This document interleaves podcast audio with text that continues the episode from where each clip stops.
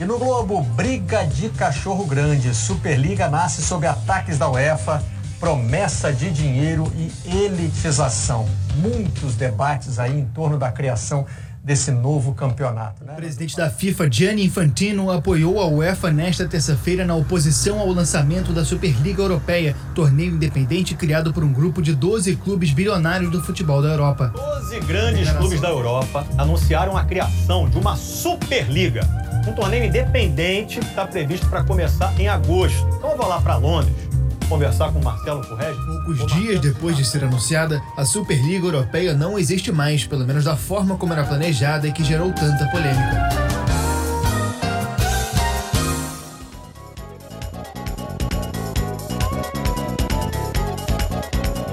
Sim, começando agora direto dos estúdios virtuais Dom Diego Armando Maradona, mais um podcast do Armário da Bola. Hoje a gente vai fazer algo que não é costumeiro por aqui, mas a pauta demanda. A gente vai falar do assunto da semana, vamos falar da Superliga, que nasceu e morreu antes da gente conseguir sequer produzir um programa para reclamar da iniciativa e xingar bilionário. A gente vai falar de como surgiu, por que deu errado, a reação nas redes e qual o envolvimento do Botafogo de Futebol e Regatas nessa situação toda aí. Meu nome é Gustavo Angeles e eu tô aqui como sempre com ele, Chico Freire, o homem das camisas. Chico, seu boa noite. Alô, você que tá chegando aí para escutar mais uma vez o podcast do Armário da Bola. Estamos chegando dessa vez é, para denunciar a falcatrua que se na verdade tivessem chamado a Armário da Bola para participar, a gente estaria elogiando. Isso precisa ser dito. Eu queria começar esse programa sobre a Superliga me auto-citando, né? Eu coloquei no Twitter ontem. Confiança é tudo nessa vida. É isso. Eu vou né, reproduzir aqui em palavras ditas o que eu escrevi ontem no Twitter. Que essas poucas, essas pouco menos de 48 horas de existência da famigerada Superliga me deixaram muito feliz sabia? Porque foram 48 horas de otários passando vergonha, pura e simplesmente por serem otários, né? É, foi, cara, foi que pataquada, que pataquada. Que coisa tenebrosa, que ideia tenebrosa. Cara, é, é um momento que, que a gente até comemora por, pela autoconfiança dos bilionários, né? Que dispensam o departamento de vai da merda. Porque esse. Cara, bicho, em quatro segundos qualquer pessoa razoável conseguiria olhar para essa ideia e, e, e aparecer um, um, outdoor, assim, em letras garrafais. Vai dar merda. Só que os caras falam, não, a gente é bilionário, a gente pode fazer o que quiser. Então, cara, que bom que eles fizeram isso, porque me proporcionaram é, gostosas risadas. A gente hoje tem que mandar um abraço para mais um assinante. Chegamos ao glorioso número de sete assinantes. E o nosso assinante dessa semana é o Uhul. Rafael Giuliani, grande amigo nosso aí. Se vocês soubessem da contribuição que o Rafael já deu para esse programa, vocês ficariam enojados. Ele é muito mais importante do que o apoio pode parecer. E também muito temos que... mais que só um rostinho bonito. Isso, e é muito bonito. E careca. A gente tem que mandar também um abraço para o Armário da Bola, Chico. O Armário da Bola ele tá atingindo novas fronteiras. Tá indo a novos públicos, está atingindo é, diferentes tipos de ouvintes. E agora. tipos é foda, né? Só que a galera vai entender por que, que você usou essa palavra. Porque nós chegamos no mundo. espécies, né? No mundo canino. Tivemos nosso, nosso primeiro relato de ouvinte canino.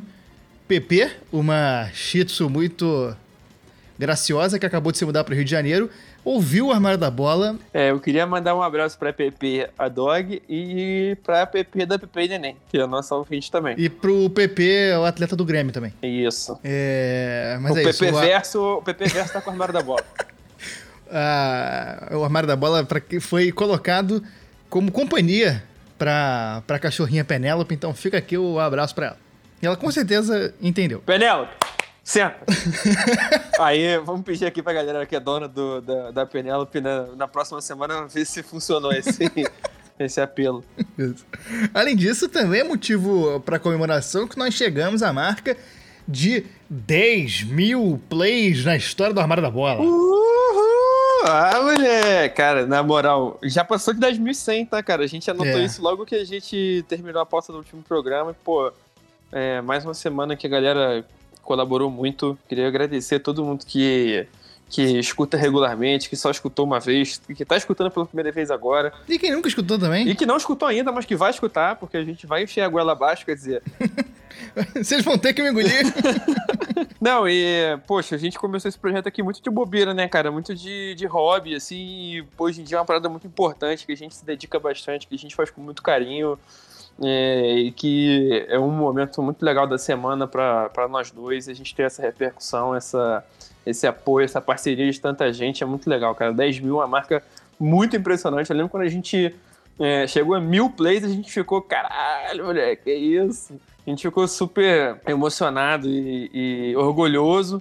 E com certeza completamente, né, porra, convencido e e arrogante até também, isso, né? exatamente. E nos tornamos pessoas piores. E Sim. por isso eu queria mandar todo mundo tomar no cu. Não, tô ficando. o armário da bola, no fundo, é isso. É uma forma da gente ficar pior. E arrastar a galera com a gente, né? Exatamente. Não, galera, obrigado mesmo, de verdade. Cada play é, é muito legal. A gente fica muito besta e muito orgulhoso. O besta no bom sentido de de ficar, caramba, olha só o que tá acontecendo. É, então é uma marca muito legal pra gente. Obrigado, galera. E a gente quer chegar a cada vez a mais, mais gente, a gente quer mais gente embarcando nesse nessa caravana do armário da bola. Para isso a gente essa caravana do chorume. É, a gente para isso a gente conta com a ajuda de todo mundo a divulgar a gente nas redes sociais. Estamos como Armário da Bola em todas as plataformas, o que você imaginar, tem lá o perfil do Armário da Bola. E também estamos com o nosso programa de financiamento coletivo de vento em popa. É só entrar em picpay.me barra armário da bola e lá tem todos os planos explicadinhos. Com 5 reais você já começa a ajudar a gente. Eu queria propor um debate antes da gente ir pro, pra vinheta. Eu queria perguntar se com 10 mil plays a, a Globo já tá sentindo a gente no cangote? A gente tem provas de que sim. É, provas empíricas de que sim. A gente tem provas. A gente tem, não podemos revelar, fomos, fomos orientados pelos nossos advogados a não revelar, mas a Globo tá com medo do armário da bola e isso é fato. Isso não é piada, isso, é isso, isso não, não, é invenção, é isso é um, é um, fato. Está documentado. E vamos logo pra vinheta antes que a gente se comprometa. Eu sou obrigado a falar que esse programa aqui tá uma porra. Vidro de vidro? Vídeo. Sabia não? Esses negros maravilhosos que saem tabelando, tocando. Nessa semana, o mundo da bola foi virado de cabeça para baixo. Se é o mundo da bola, não tem como ser virado de cabeça para baixo, né? Porque é uma bola, enfim. a terra plana da bola, né? É, exatamente. A terra plana da bola foi virada de cabeça para baixo com o anúncio da Superliga Europeia, uma competição que já começaria no segundo semestre desse ano e iria reunir 12 clubes milionários, bilionários do futebol europeu, mais convidados, mais alguns convidados por mérito esportivo.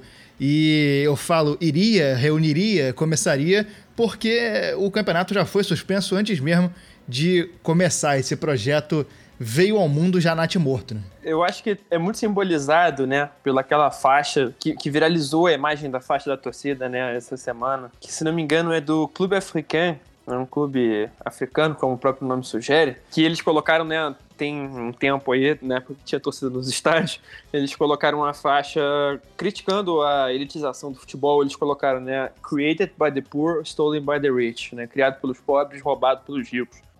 É, eu acho que essa imagem que, que correu bastante nessa última semana, que não necessariamente era sobre a situação específica, mas se mas resume muito bem, né? Se adequa muito bem ao, a essa situação. Esses clubes milionários, é, ricos, milionários, pomposos, pompudos, poupudos, é, eram... Pompilhos, pompeus, pomposos. Eram Arsenal, Chelsea, Liverpool, Manchester United, Manchester City e Tottenham da Inglaterra, Atlético de Madrid, Barcelona e Real Madrid da Espanha, Internacional, Milan e Juventus da Itália. E quem estiver mais atento vai reparar que a gente usou aqui o termo ricos e não grandes. Primeiro porque é muito difícil a gente definir o que exatamente é grandeza no futebol. É, é, são sempre aspectos muito subjetivos. E segundo, que nessa história aí não tem nada de grandeza que importa, porque a situação é sempre sobre dinheiro. Dos 12 clubes que a gente mencionou, 11 figuraram entre os 14 mais ricos da Europa no final da última temporada, de acordo com o levantamento da consultoria inglesa Deloitte. Se o Paris Saint-Germain, o Bayern de Munique e o Borussia Dortmund tivessem aceitado o convite, seriam todos os 14 clubes mais ricos da Europa. E o Milan, que está nessa lista, no ano anterior, estava é, em trigésimo lugar no ranking. É, assim, é, é, em alguns casos desses clubes, essa, essa riqueza está relacionada a uma grandeza esportiva, né? Tipo assim, a gente tem o caso do Manchester United, do Barcelona, do próprio Real Madrid, é, que construíram essa riqueza ao longo de né, muitas décadas de trabalho, muitas décadas de, de sucesso esportivo, que foram gerando grana, que foram gerando mais sucesso esportivo eles começaram esse ciclo de uma forma saudável, vamos dizer assim. Só que a gente tem outros casos também, né? Que foi puramente o cara chegou, injetou grana e o clube virou, é, virou grande, virou uma potência. Se não virou grande em história e tradição, é, no longo prazo, virou uma potência. É, a gente pode falar explicitamente aqui do Chelsea e do Manchester City, que vai lá, eram clubes centenários, eram clubes de muito tempo, não sei o quê. Não é um clube né, que o cara criou do nada. Eram clubes tradicionais. É, eram clubes tradicionais, mas que não tinham peso. Obviamente mudaram e muito de patamar, de, de, né, de, de nível de onde briga e onde disputa, é, depois desse investimento irreal, né? Não foram, não foram os próprios clubes que geraram essa riqueza, não foram os próprios clubes que geraram esse sucesso. Foi uma coisa que veio de um cara que tinha grana pra caralho, comprou o clube e fabricou isso. É, então a gente vê que o critério para participação dessa Superliga é puramente grana. É, não é número de título. Cara, a gente. É, porra, conta aí. Metade dos times ingleses que estão participando nunca foram campeões da, da Champions, nunca foram campeões continentais. O Manchester City, o Tottenham, o Arsenal, o Atlético de Madrid da Espanha nunca ganharam a, a, o primeiro nível de competição continental. Então não foi daí, né? Não foi para criar uma elite esportiva. Foi uma coisa puramente grana. Não tem outro, não tem outro outro critério. E aí, teoricamente, a ideia dessa, dessa Superliga seria proteger o futebol das garras da corrupção das entidades que estragam o esporte e, e, e trazer o poder né, é, para as mãos dos clubes que são indefesos diante do poder da UEFA e do poder da FIFA. É, inclusive, alguns defensores dessa ideia argumentaram que funcionaria como uma liga americana de basquete ou de futebol americano, que daria menos poder para esses, entre aspas, e eu estou fazendo coelhinhos voadores com meus dedos, políticos. É, e esses argumentos, assim, eles não se sustentam em pé na primeira análise. É, a começar pelo fato de que comparar com as ligas americanas é, em primeiro lugar, um anacronismo, já que essas ligas surgiram em contextos diferentes dos contextos que a gente tem hoje. A NBA é da década de 50, ela virou a NBA que a gente conhece hoje na década de 70, porque teve uma, uma união de duas ligas de basquete. Lá você tinha a Liga Nacional de Basquete e a Liga Americana de Basquete, que era a NBA e a ABA, e essa fusão aconteceu na década de 70. A NFL, que é a liga de futebol americano, tem mais de 100 anos e teve diversas mudanças que eu não vou saber exatamente quais são, porque eu não gosto tanto de futebol americano assim. Então, assim, isso você, você comparar com isso é você comparar com fatos de muitos anos, muitas décadas atrás. E, em segundo lugar, você está excluindo a realidade dos esportes americanos e do futebol. É, já que o futebol americano e o basquete, eles existem da forma como são jogados pelos estadunidenses só nos Estados Unidos. O basquete você tem outras ligas, mas as ligas de fora dos Estados Unidos funcionam muito mais como as ligas de futebol. É, mais próximo, né? Com as devidas diferenças, diferenças, mas no caso do, do basquete americano, esse esquema só funciona lá. Então, você não tem como comparar com o futebol, que é um esporte global. Você tem desses times todos aí, a maioria é formado por jogadores de muitos lugares. A gente pegou uma, uma, umas referências bibliográficas aqui de várias matérias do Globo Esporte, pegamos o, o as falas do Leonardo Bertozzi no Twitter, tem um, um jornalista do New York Times que a gente usou bastante para fazer essa pauta chamado Tariq Panja, e algumas matérias do The Athletic. A gente vai tentar colocar o máximo possível na descrição para a galera ler e se informar mais, né? Porque a gente, obviamente, não vai citar tudo aqui. Mas tem uma matéria do, do The Athletic que a gente pegou para falar aqui que trata justamente disso, né? Sobre como a formação dos esportes é completamente diferente. Enquanto nos Estados Unidos é, os clubes são basicamente formados tendo em mente a questão do lucro, você tem donos, futebol é muito mais uma questão comunitária. Eles usam o exemplo do Everton, que é um dos times que acabaram sendo excluídos dessa, dessa Superliga, né, ali da, da Inglaterra, porque hoje em dia a gente tem na Premier League, todos os times da Premier League são bilionários. E por que, que entrou o Tottenham e não entrou o Everton? Por uma questão. Os critérios que a gente questiona dessa Superliga. E foi um clube que foi formado para que a congregação de uma igreja metodista local, é de Liverpool, né, Everton? É de Liverpool, é, pudesse ter times de esporte para jogar durante o ano.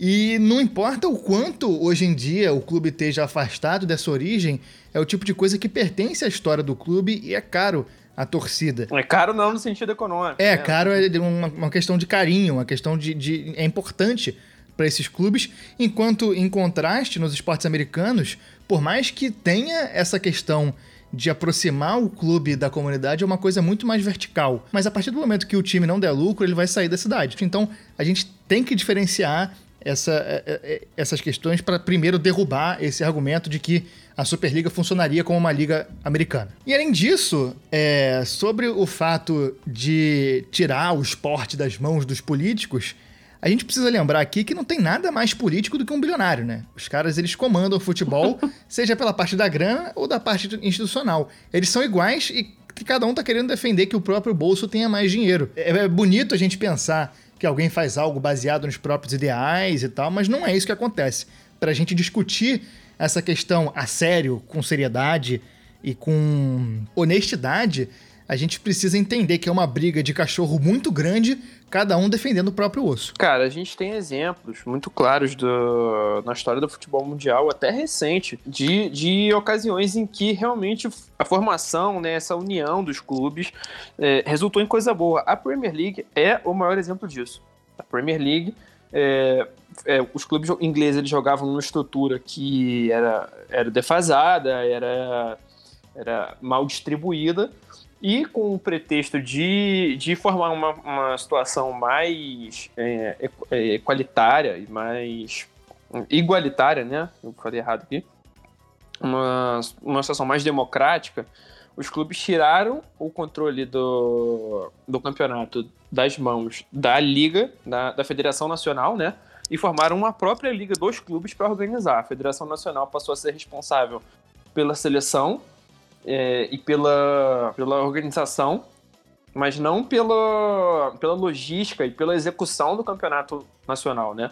Isso passou a ser feito pela, pela Liga dos Clubes. Eles formaram exatamente a Premier League e, e passaram a organizar. Só que o que, é um pilar fundamental dessa história da Premier League que ficou de fora na criação da Superliga? A democracia. Na Premier League, ainda que você tenha né, é, diferenças econômicas entre os times da primeira divisão e da segunda, que você tenha uma questão muito forte, que é um debate muito forte na Inglaterra hoje, essa distribuição entre os clubes da primeira divisão, não importa se você acabou de subir, se você acabou de, de ser campeão, você vai ganhar X.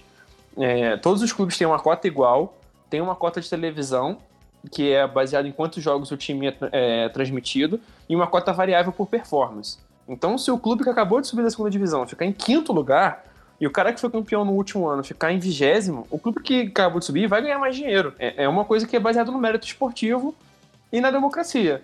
É, vá, vá, lá, discute aí quanto que, que é a diferença da primeira divisão para a segunda, mas é, é uma coisa muito mais igualitária e muito melhor dividida. E isso claramente ficou de fora na formação da Superliga. É, os caras botaram ali 15 times que iam estar tá sempre ali, independente de, de performance, independente de qualquer coisa, que iam ganhar o dinheiro. Ah, beleza. Pô, a solução é ridícula, né, cara? Parece ridículo contar essa história, porque é, é o que a gente estava conversando aqui no WhatsApp, quando a gente estava montando a pauta. Problema: a, a UEFA e a FIFA não distribuem pra gente o dinheiro da forma que a gente queria. E os clubes estão ganhando menos dinheiro do que deveriam. Solução: Vamos concentrar mais ainda a distribuição de dinheiro, fazendo uma liga em que os, os outros clubes que precisam mais de dinheiro vão ganhar menos ainda. Porra, maluco. É, é, claramente a intenção nisso aí não é democratizar, não é é, distribuir melhor o dinheiro, botar o poder na mão dos clubes, nada disso. Claramente o, o pretexto é os ricos ficarem mais ricos e os pobres ficarem mais pobres. Já dizia as meninas, As meninas. Na, grande cresção, na grande canção, bom bom bom bom. Analisando essa cadeira, ela é de praia? E aí a gente precisa falar quem ocupa as cadeiras dos clubes. É, e no caso, não a cadeira de praia, a cadeira de donos desses times. Os times da Inglaterra, quem detém os direitos do Arsenal é a família Cronk, os irmãos Cronk, é Josh e Stanley Cronk, que são inclusive donos de clubes nos Estados Unidos, são donos do Denver Nuggets, por exemplo, que é o time que eu torço na NBA. O Chelsea, que o dono é o Roman Abramovich, é famoso aí há muitos anos. O Liverpool, o dono também é americano. É, o, o dono do Liverpool, é o Fenway Sports Group, que é dono do, do Red Sox do beisebol, né? É. É, a maioria desses, desses americanos não são donos de um, de um clube só, né? Eles são É. donos de um clube na Inglaterra, aí tem um NBA, um na NFL, um de É. beisebol.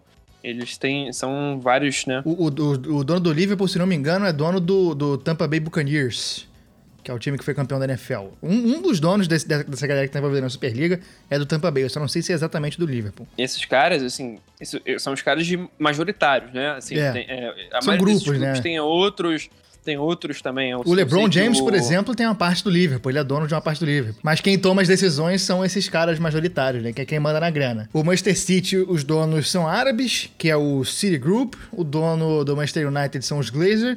E o dono do Tottenham é inglês, que é o Daniel Levi. É, é uma, é uma, é uma holding inglesa que, que o, o, o Daniel Levy é o, é o acionista minoritário dessa, dessa holding, mas ele é o presidente e dono do Tottenham. Na Espanha, os donos do Atlético de Madrid são espanhóis e o Barcelona e o Real Madrid são entidades societárias. Só que no caso do Real Madrid, a gente tem praticamente um dono, que é o Florentino Pérez, que é o presidente do clube há muitos anos, desde 1997, e foi reeleito não tem um mês da, da, da publicação e gravação desse episódio e ele não teve adversário. É, ele é o déspota lá do, É, é. do Real Madrid, né? Só é democrático até a- só para inglês ver, né? E na Itália, a Internazionale é dos chi- chineses da Suning Holdings, a Juventus é dos italianos da família Agnelli e o Milan é do, dos americanos da Elliott Management.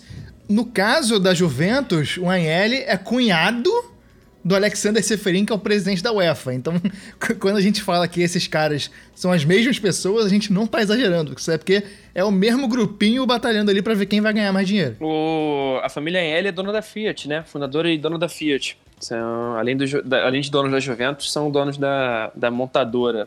Bilionaríssimos. E a gente conferiu aqui, o Tampa Bay Buccaneers que eu falei antes é, é- é dos donos do Manchester United, é da família Glazer. Mas é todo mundo ali, tem um time aqui, outro time ali. E aí, cara, é questão de gente com muito dinheiro querendo defender o próprio bolso, como a gente estava falando. O Florentino Pérez, que é o cabeça desse projeto, ele defende há muitos anos a adoção de uma competição nesse estilo. E não por acaso, ele é um bilionário, mandatário do grupo ACS do ramo de construção civil e líder global em infraestruturas. O Florentino tem um patrimônio avaliado em 2,2 bilhões de dólares, cerca de todos os reais possíveis. Dá pra fazer um churrasco, né? Um só, porque a carne tá cara aqui. É, não, aí segura, né? Mês que vem dá uma cortada, né? E assim, não precisa nem a gente entrar muito nessa questão, mas é algo que a gente precisa falar que bilionários não deveriam existir, ponto. Ponto. É muito, é muito errado a gente ter a existência de pessoas que acumulem tanto, dinheiro, dinheiro quanto assim. esses caras. E tem muitos caras que acumulam muito dinheiro, assim. É mais do que qualquer ser humano necessita pra existência. É. Mas o, o fato é que esses clubes, eles pressionam há muitos anos por um maior controle nas verbas de transmissão, nos valores de transmissão, que é uma parte gigantesca do, do, do financiamento do futebol vem das verbas de transmissão, isso em qualquer esporte. Quem financia essa porra, como diria o Tropa de Elite, é, é o dinheiro das TVs do mundo inteiro. Isso dá muito dinheiro. E os- a- a- o controle das verbas de ingressos na Champions League especificamente. Nesse século, com mais investimento no futebol e tal, a gente viu uma inflação nos valores de competição. Os times ganhando mais dinheiro com a Champions League e, por outro lado, a Champions League rendendo mais dinheiro para os clubes e dependendo da fase, né? Se o time chegar nas oitavas, nas quartas, na semi, na final, a diferença de dinheiro que eles recebem, de premiação, foi crescendo cada vez mais e os clubes queriam cada vez mais uma parcela maior desse dinheiro e um controle maior, uma decisão maior nisso.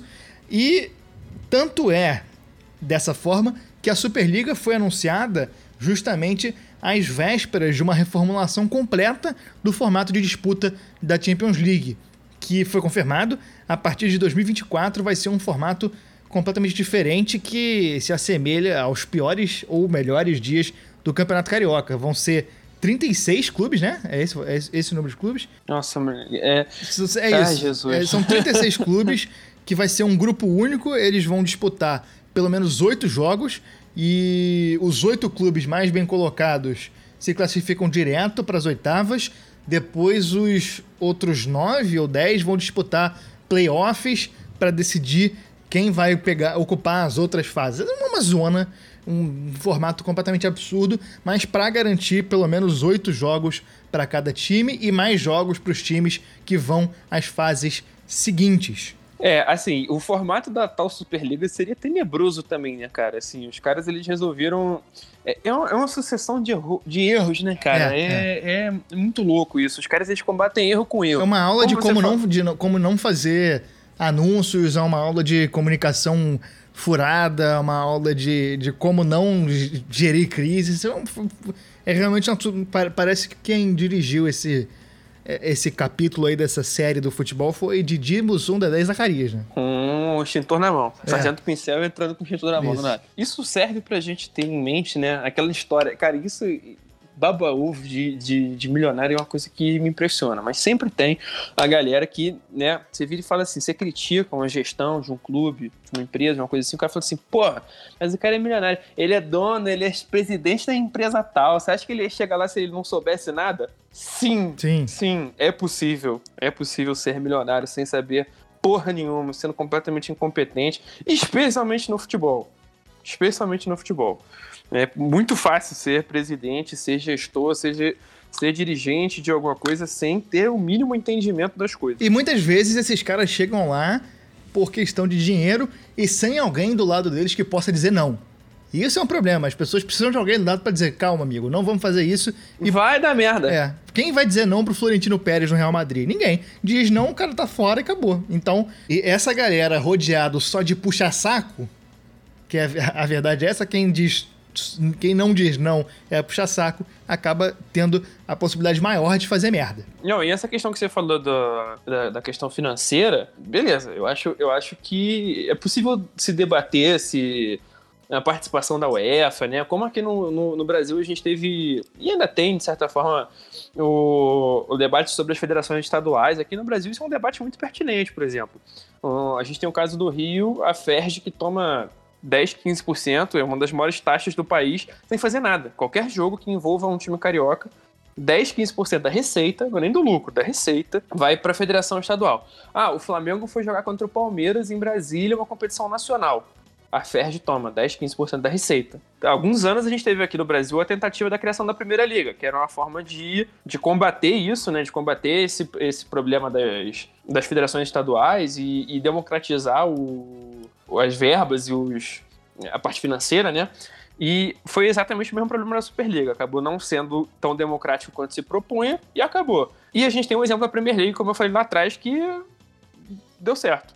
Agora, é, é isso, né, cara? Os caras, eles, eles porra, eles têm um problema de, de verba concentrada demais na mão de quem eles julgam não deveriam, não deveriam ter tanta participação e eles a solução é concentrar ainda mais. Porra, só mudou, só mudou quem concentra, que agora, em vez de o outro concentrar, eu concentro eu. É uma coisa que claramente não tem essa intenção de democratizar e de, de porra, melhorar o futebol, de botar os clubes para construir um negócio juntos.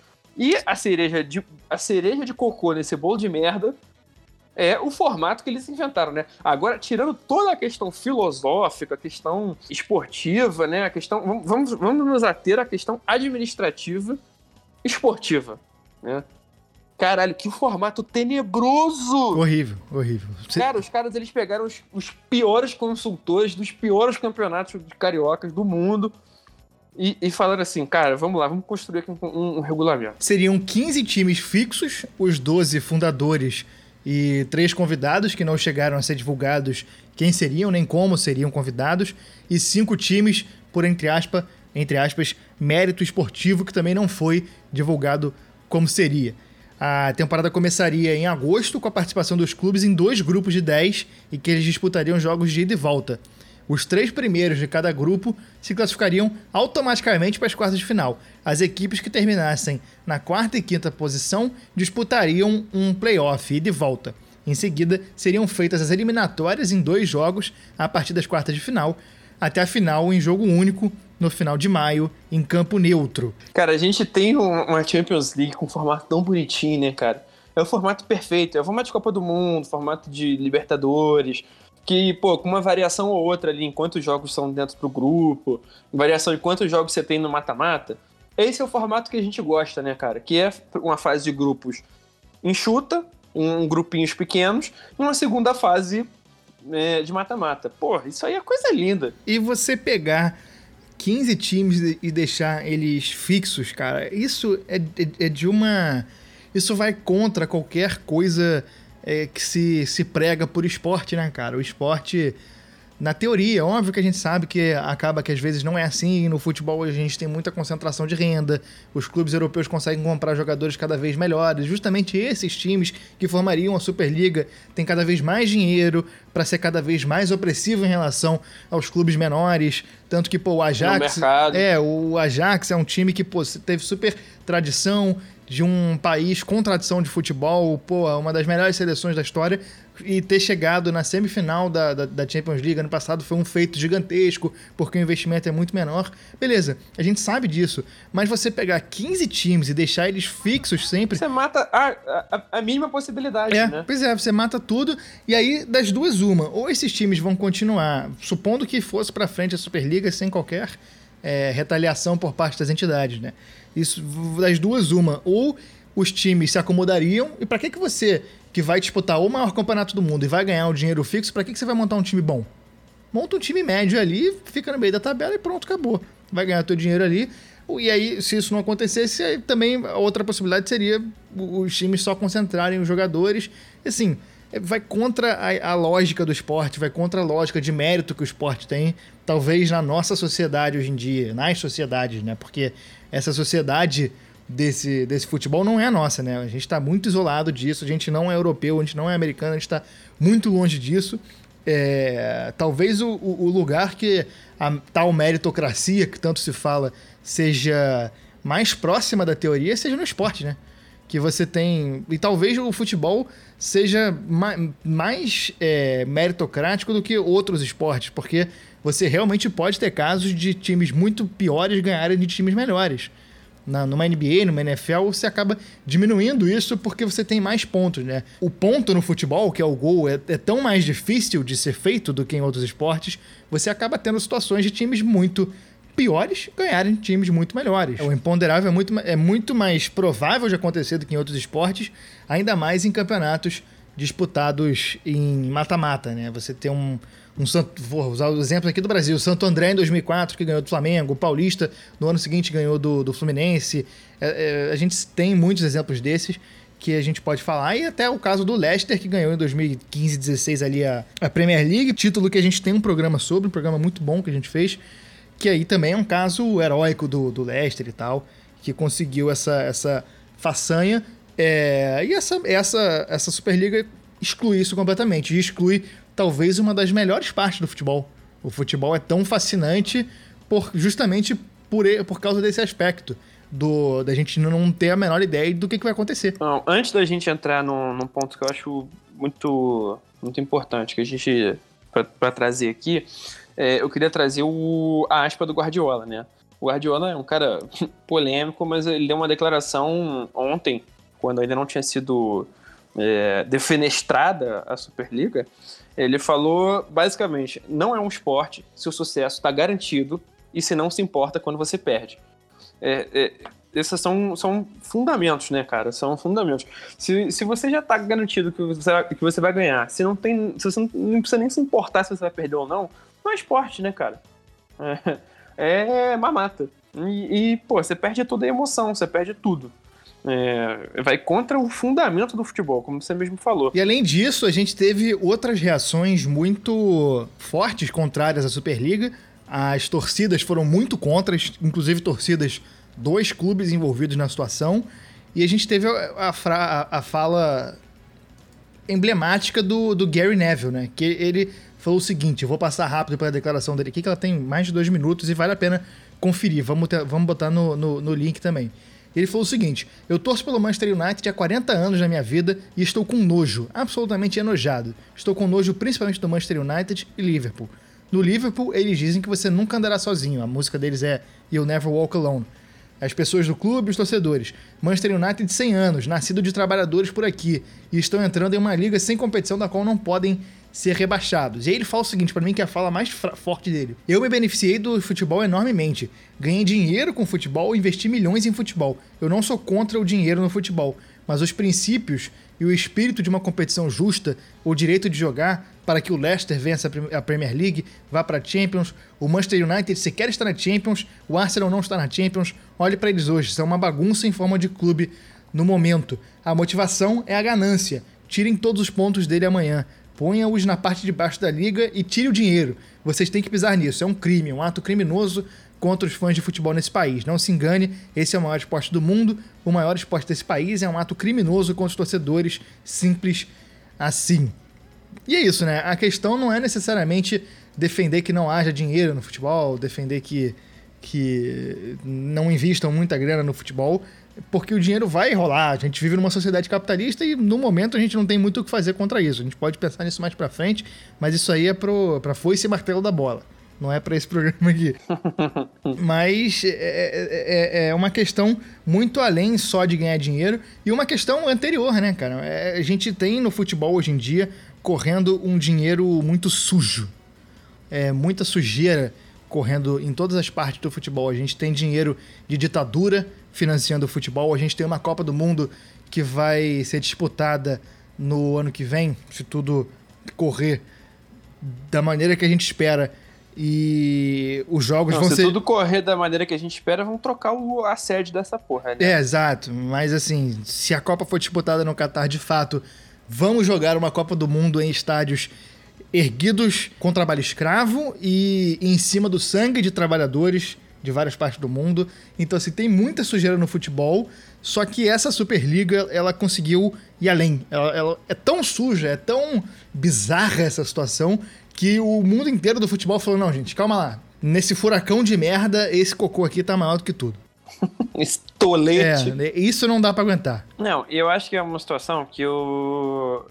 Assim, como a gente falou mais para trás agora um pouco, uma coisa que deixa escancarado que, que foi uma situação dos bilionários sem escutar ninguém falando não, né? Dos mimados completamente descolados da realidade de tanto dinheiro que eles têm no bolso. Cara, a reação entre os próprios. Entre quem, quem tá no futebol mesmo, entre quem tá ali no dia a dia, treinador, jogador, é, o cara que era jogador virou jornalista, os próprios jornalistas que não, não, não jogaram, quem vive futebol mesmo, que não tá ali só na planilha, não levou isso a sério, não levou isso de uma forma boa.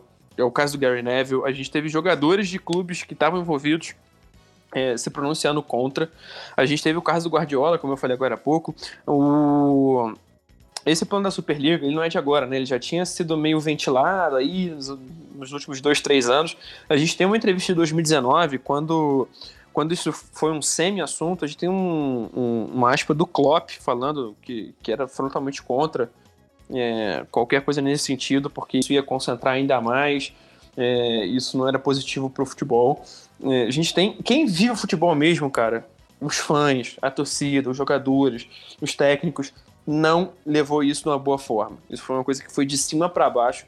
Os bilionários que não tem. Que eles ah, tá, pode entender de dinheiro, mas não entende de futebol. São caras que estavam descolados da realidade do futebol e propuseram isso. É, é, é claro isso. É uma coisa que fica escancarado quando a gente vê a reação né, de quem está no dia a dia. É, todos os jogadores do Liverpool lançaram um, um, um, comunicado, né?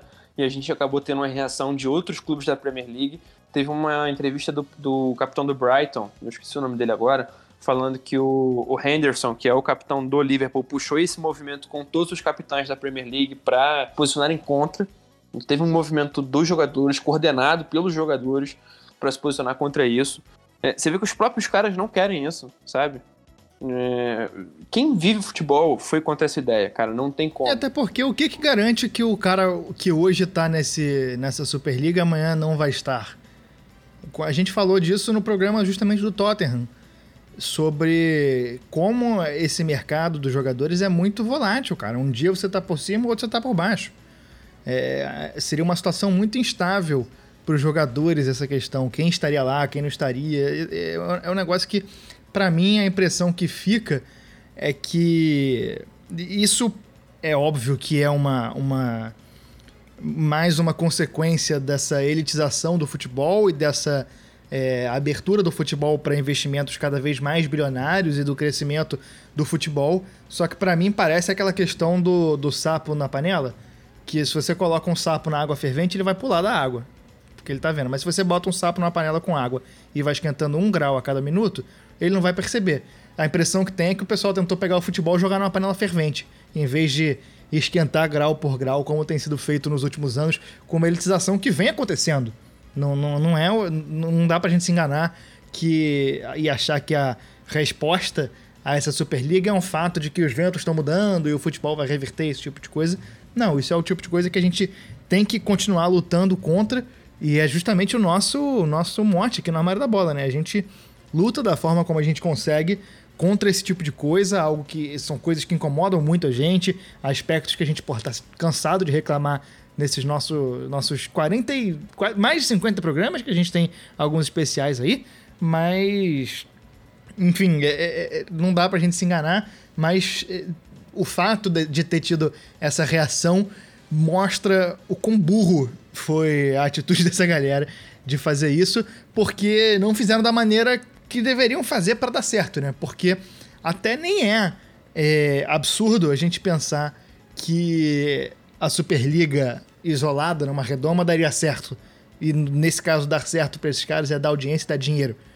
Porque até numa matéria, do, uma, numa das matérias do The Athletic que a gente pegou, é, é, eles falam o seguinte: falam que é, é, é uma aposta sólida de que a audiência global vai assistir, assistiria essa Superliga, talvez até em números maiores do que a Champions League ou em os campeonatos nacionais sempre geraram.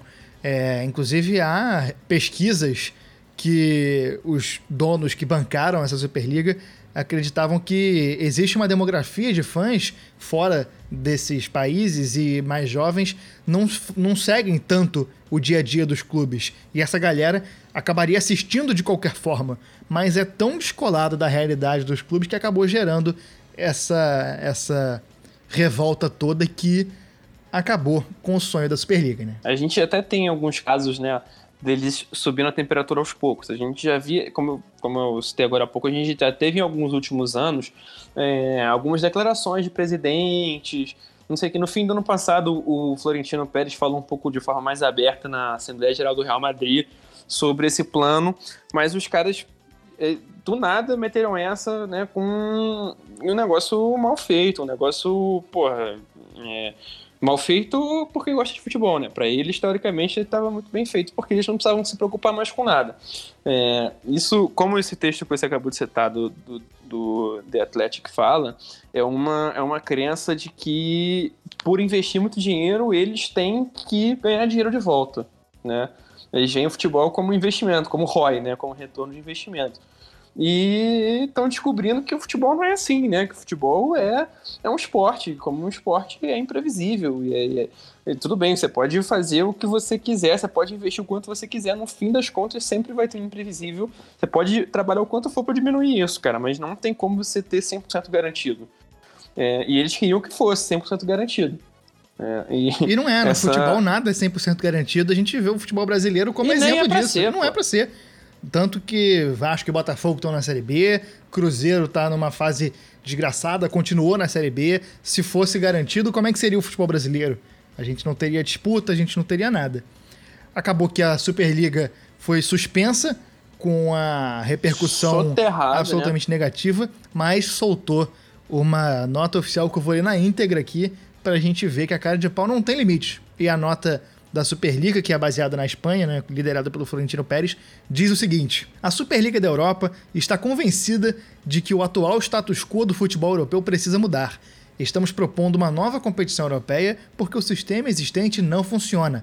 Nossa proposta é focada em permitir que o esporte evolua enquanto gera recursos e estabilidade para toda a pirâmide do futebol, incluindo ajudar na superação de dificuldades financeiras sentidas por toda a comunidade do futebol como resultado da pandemia. Também garantiria pagamentos materiais melhorados para todos os investidores do futebol. Apesar do anúncio da saída dos times ingleses, forçados a tomar tais decisões devido à pressão colocada sobre eles, estamos convencidos que nossa proposta está totalmente alinhada com as leis e regulações europeias, como demonstrado hoje por uma decisão judicial para proteger a Superliga de ações de terceiros. Dada as, dadas as atuais circunstâncias, devemos reconsiderar os passos mais apropriados para reformular o projeto, sempre tendo em mente nossos objetivos de oferecer aos fãs a melhor experiência enquanto melhoram os pagamentos solidários para toda a comunidade do futebol. Então, essa nota só mostra pra gente que é o status quo do futebol europeu, dizendo que o status quo do futebol europeu precisa mudar. É tal qual um certo candidato à presidência de um certo país aí, que Fictício. fictício, que imagino que não exista tal país que nem esse, que ficou 30 anos na carreira política e foi eleito presidente dizendo que era outsider. Com isso, a gente chega ao final desse episódio sobre a Superliga, um episódio bastante diferente do Armário da Bola, mas algo que a gente precisava falar. Tem muito nesse programa aqui de desabafo nosso também. E precisamos manter a coerência, a gente está sendo coerente, a gente sempre reclamou justamente desse tipo de coisa que levou a Superliga ser criada. Chico, seu destaque final. O meu destaque final é para a reação do mundo do futebol a essa insanidade e essa bizarrice, né? É, e principalmente das próprias torcidas. É, assim que foi, que foi lançada essa ideia, essa, esse anúncio e que as pessoas foram entendendo o que, que se tratava, é, a repercussão foi crescendo, bola de neve. Com, aí teve o caso do Gary Neville dando opinião ao vivo, a gente teve treinadores, o pessoal foi resgatar é, declarações passadas de, de pessoas que já tinham falado sobre isso, sendo totalmente contra. É, e aí a gente tem a repercussão da torcida, né? As torcidas, poxa, o, o caso do Liverpool, clube operário, É. um clube ligado, intrinsecamente ligado à, à torcida, à torcida de operários, né? Ao movimento operário em Liverpool. Como é que você quer fazer uma parada para você ficar cada vez mais isolado disso? Vários clubes que têm torcidas populares entrando nessa, nessa, o Atlético de Madrid, por exemplo, também, que se coloca ali dentro de Madrid como né, uma alternativa ao, ao Real. São, enfim, as torcidas foram se mobilizando e, e se pondo contra isso. É, e aí foi gerando um efeito dominó, né? O primeiro clube a tirar, a, a rever os conceitos foi o Chelsea, acabou puxando também logo o Manchester City, o Tottenham foi na onda, puxou o- os clubes ingleses que não tinham que não estavam nesse bolo foram se mobilizando para pedir sanções e, e punições a esses clubes. O pessoal viu que ia feder e foi saindo, né? Uh, a gente até tem o caso do Arsenal que botou uma nota que chegou a pedir desculpa, né? Ele pediu perdão pelo vacilo e foi um tapa na cara. Eu, eu como, é, como profissional de marketing esportivo, eu recebo e-mail de muitos clubes do mundo todo, porque eu quero sempre estar olhando. né? eu, tô- eu sou cadastrado em clubes do mundo todo, de verdade, para estar sempre olhando o que está sendo feito. Hoje eu recebi uma carta do, do Manchester City pedindo perdão pelo vacilo. Eles falaram que eles reviram, que eles. que eles botaram. É, pô. O jeito que tu falou foi muito engraçado. Eu, como profissional de marketing esportivo, recebo e-mail de clubes do mundo inteiro. Sou um profissional extremamente cobiçado. não porque eu sou pica, mas. Não porque eu, eu tô no, no mailing do, do National Hockey Life, né? Do presidente do PSG. Não, pô. Porque eu me inscrevi pra receber o spam do Manchester City do PSG, lógico. É, o jeito que tu falou foi muito bom. É, eu tô sempre. Eu quero dizer que eu tô sempre antenado, né? Eu tô sempre inscrito em newsletter, nesse tipo de coisa. Hoje o Manchester City mandou um e-mail pra todo mundo pedir desculpa, falando assim, não, realmente a gente reviu aqui a situação E isso vai, vai contra o nosso DNA. É, o dono, o dono, do, dono do Liverpool foi a público também, pediu desculpa.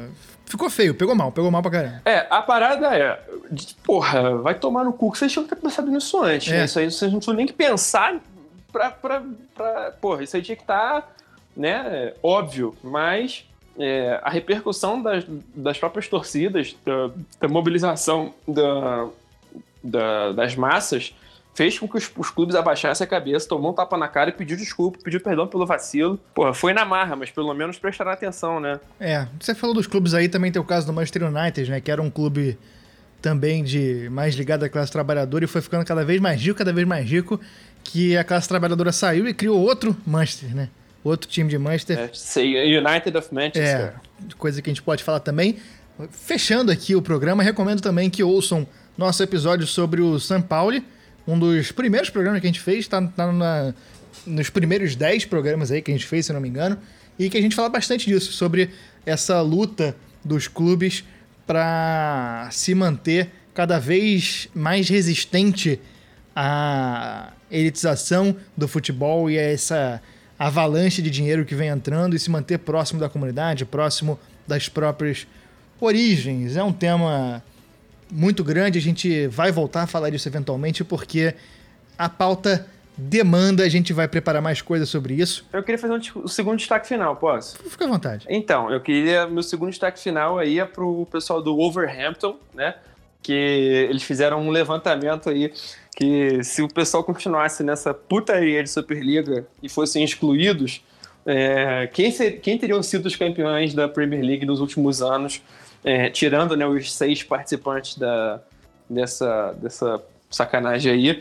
E aí o Wolverhampton ter- teria sido o campeão ano passado, foi o melhor colocado entre os, os demais clubes da Premier League. Então eu queria encerrar o programa de hoje batendo uma salva de palmas e subindo aí o hino do Wolverhampton, atual campeão da Premier League. Vamos lá. Wolverhampton, Wolverhampton, campeão desde mi- 2020. Com essa palhaçada, com essa palhaçada a gente chega ao final do programa de hoje.